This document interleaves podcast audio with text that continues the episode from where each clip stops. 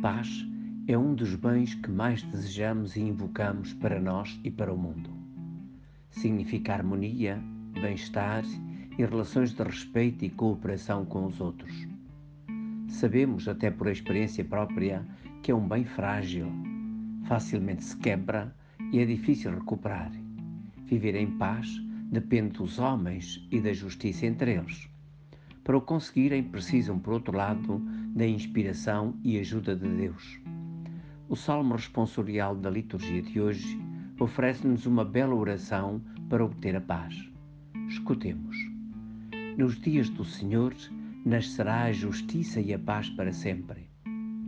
Ó Deus, dai ao Rei o poder de julgar e a vossa justiça ao Filho do Rei. Ele governará o vosso povo com justiça e os vossos pobres com equidade. Florescerá a justiça nos seus dias e uma grande paz até ao fim dos tempos. Ele dominará de um ao outro mar, do grande rio até aos confins da terra. Socorrerá o pobre que pede auxílio e o miserável que não tem amparo. Terá compaixão dos fracos e dos pobres e defenderá a vida dos oprimidos. O seu nome será eternamente bendito e durará tanto como a luz do sol. Nele serão abençoadas todas as nações, todos os povos da terra o hão de bendizer. O refrão anuncia um tempo de justiça e de paz nos dias do Senhor. Depois, pede-se a Deus que conceda ao rei o poder de julgar o povo com justiça, com a justiça divina. Esta trata os pobres com equidade, socorre-os e dá-lhes amparo. Agindo sob inspiração e ajuda de Deus, o rei terá compaixão dos fracos e dos oprimidos e defenderá a vida dos oprimidos.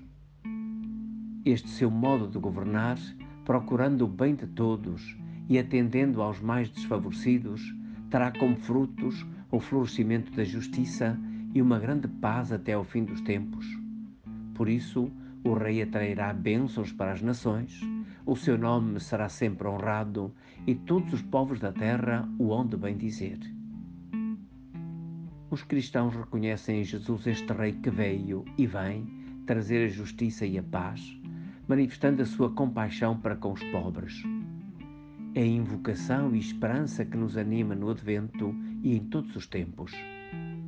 Mesmo não sendo governante no sentido político, Jesus inspira os cristãos e impele-os a viverem segundo o seu espírito, tornando-se construtores da paz na vida cotidiana, nas próprias responsabilidades familiares, económicas, políticas ou sociais. Ele quer que os seus discípulos trilhem sempre caminhos de paz e dela sejam artesãos. Queres tornar-te artesão da paz? Procura tê-la em ti próprio e segue estas indicações da Chiara Lubick. Os construtores de paz esforçam-se por criar laços e estabelecer relações entre as pessoas, aplanando tensões, desmontando o estado de guerra fria que encontram nos mais variados ambientes de família, de trabalho, de escola, de desporto, entre as nações, etc. É através de iniciativas, relações e obras de amor concreto que se edifica a paz. Assim, ela jorrará nos nossos corações, inundará e alastrará nos ambientes em que vivemos. Agarra então hoje este desafio, trilhar caminhos de paz.